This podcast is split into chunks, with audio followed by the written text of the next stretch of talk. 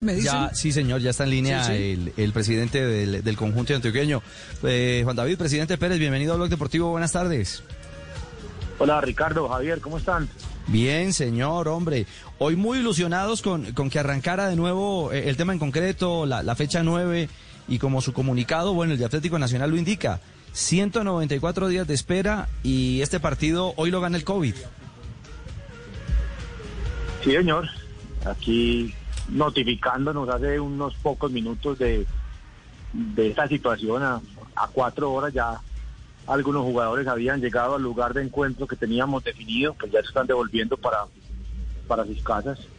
Nos tocó ayer cancelar la concentración porque no había certidumbre. Después logramos eh, reprogramar todo y bueno, y nos acabamos de enterar de la definición, la cual respetamos, eh, acatamos, pero sí quedamos con muchas inquietudes de lo que se viene para, para nuestro fútbol, porque aquí hay un protocolo que se viene discutiendo hace varios meses, en el que han participado expertos tanto del gobierno nacional como de la DIMAYOR.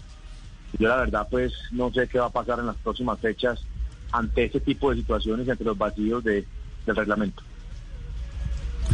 Ustedes en el comunicado, presidente, eh, hay una frase puntual. Hoy no se suspende un partido de fútbol. Hoy se pone en entredicho el protocolo que durante varios meses se construyó conjuntamente entre el Gobierno Nacional y la DIMAYOR. Sí, sí. Yo vengo participando desde hace varias semanas con los demás clubes que estamos en copas internacionales de las definiciones que en ese sentido eh, ha tenido la, la Conmebol, ¿cierto?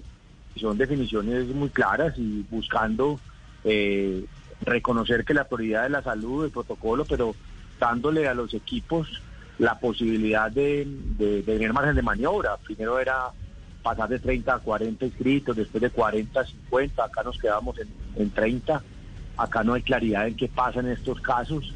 Y aquí es algo muy complicado. Está claro que primero es la salud, o sea, es que eso no está en duda, aquí nadie va a cuestionar eso, pero, pero hay que tener claridad que cada que aparezca un positivo en cualquier equipo, eh, es obvio, es natural que ese positivo haya tenido contacto previo con el grupo de compañeros, con el cuerpo técnico, con el staff de apoyo.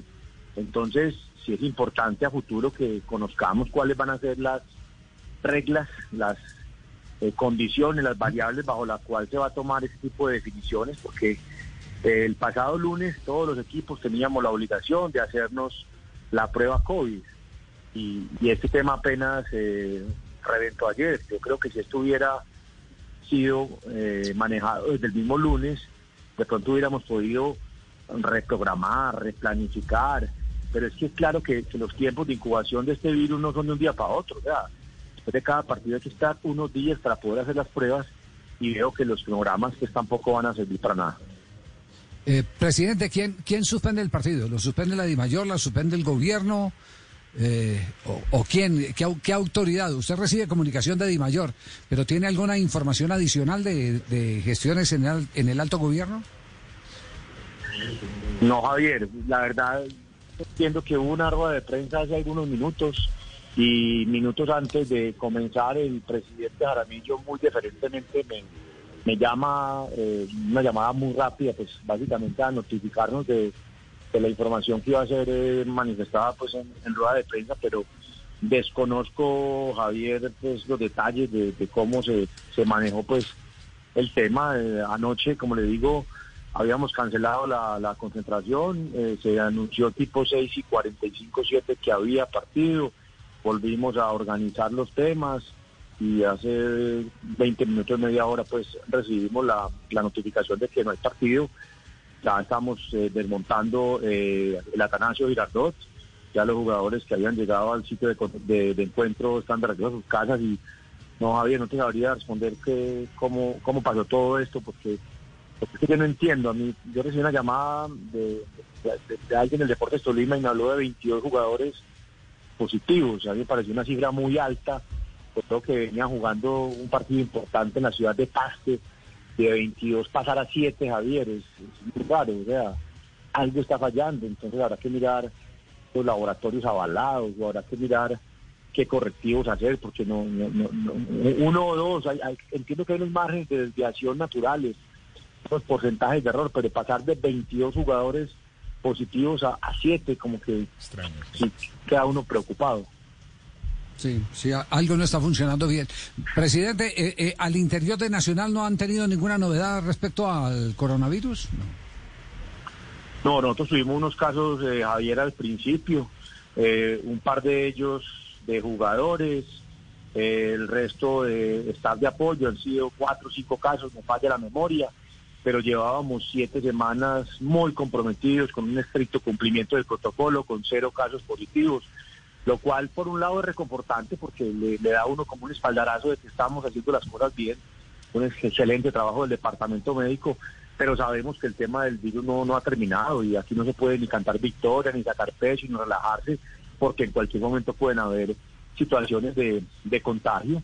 Yo creo que esa es la parte más importante y el tema a revisar, que hoy el partido se aplaza y, y afortunadamente Javier hasta finales de octubre nosotros no entramos en, competencia internacional, última semana de octubre, Copa Sudamericana. Entonces uno podría decir que, que, no importa, la fecha se conseguirá y se cuadrará, eso, no es el tema que nos preocupa, pero, pero ¿qué va a pasar cuando fecha tras fecha eh, en un equipo como es natural haya dos, tres positivos?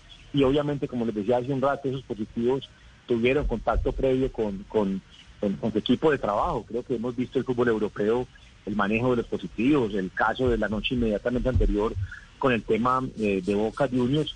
Pues yo creo que sí nos va a tocar, eh, pues mientras este fin de semana el resto de equipos disputan sus partidos, hacer no sé alto en el camino, fortalecer la comisión verificadora. Yo no sé si la comisión verificadora, Javier, que es muy competente, pues no tenemos duda de eso, tiene la capacidad en número de personas, en recurso humano, tecnológico, para revisar cada semana 36 equipos por más o menos 43 inscritos. Eso es un tema de, mucho de, mucha responsabilidad, ¿cierto? Ver que todas las pruebas lleguen el día que es, que se caigan al sistema el día que es, que se analicen, que se puedan tomar las decisiones, porque si un partido se tiene que aplazar, obvio, es que es primero la salud, pero planificando, pero anticipándonos, entendiendo que hay una cantidad de temas que todos tenemos que resolver. Sí, nos queda claro. Presidente, gracias, muy amable. Javier, a ustedes gracias por la llamada y bueno, esperemos a ver qué más nos dicen de, de qué sigue después del partido, porque tampoco hay claridad en cuanto a si se reprograma, cuándo, bajo qué reglas de juego. Un saludo para todos los oyentes. Exacto. Quedaremos pendientes eh, para informarle a, todos los seguidores del Atlético Nacional y del Deportes Tolima para cuándo queda este compromiso.